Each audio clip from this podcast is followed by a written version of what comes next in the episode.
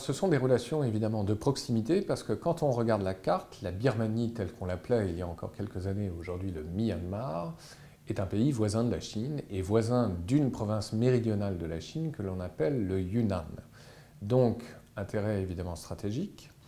euh, dans une région qui est euh, évidemment exposée à de grandes difficultés. Sur le plan économique, c'est l'une des régions les plus pauvres de la Chine, le Yunnan précisément, donc nécessité de trouver là aussi des débouchés économiques en allant euh, commercialiser avec le Myanmar voisin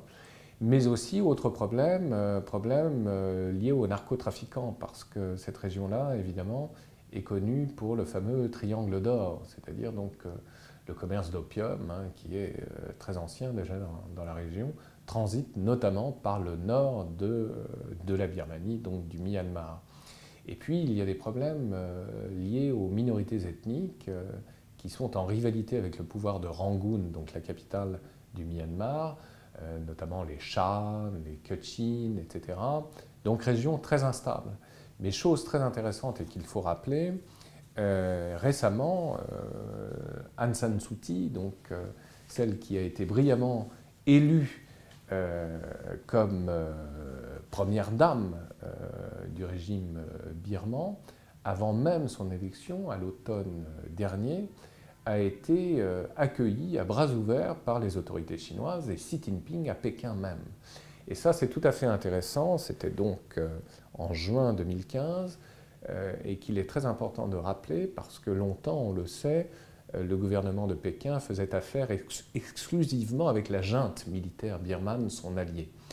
Et là, en l'occurrence, c'est Aung San Suu Kyi qui a été reçu. Donc, cela démontre bien que Pékin ne s'embarrasse d'aucune idéologie, en définitive, et un rapport très pragmatique justement avec les acteurs politiques euh, de la région. Alors comment expliquer évidemment ce pragmatisme chinois? Des intérêts économiques que j'ai rappelés en introduction qui sont absolument essentiels, euh, le fait qu'il y ait euh, une très forte présence de commerçants chinois dans le nord du Myanmar, notamment dans la région de Mandalay, hein, c'est tout à fait spectaculaire, mais aussi euh, le fait qu'il y ait près de 25 barrages en construction sur l'Irrawaddy, mais aussi la Salwen et la Sitang, bref, trois grands fleuves qui prennent leur source au Tibet voisin, donc qui traversent précisément la région du Yunnan, euh, la région chinoise, pour enfin accéder à la Birmanie puis euh, au golfe du Bengale. Et donc, ces barrages sont absolument essentiels pour la production électrique même de toute la région et la consommation même de cette énergie hydrique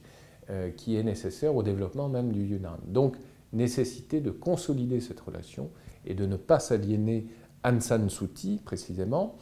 Et enfin, euh, autre enjeu absolument essentiel, enjeu quant à lui euh, pétrolier mais aussi gazier. On sait que quelques grandes compagnies françaises sont également à la manœuvre dans la région. Euh, et les compagnies euh, chinoises, dans ce domaine-là, ne sont pas en reste non plus. Donc, à tout point de vue, si vous voulez, la Chine confirme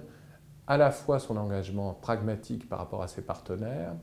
mais aussi euh, à développer coûte que coûte ces fameuses routes de la soie, et ce, avec de nouveaux partenaires, et ce, en consolidant, encore une fois, ces rapports de proximité avec ce grand voisin du Sud, qui, à un moment donné, très certainement, sans être un grand visionnaire, sera aussi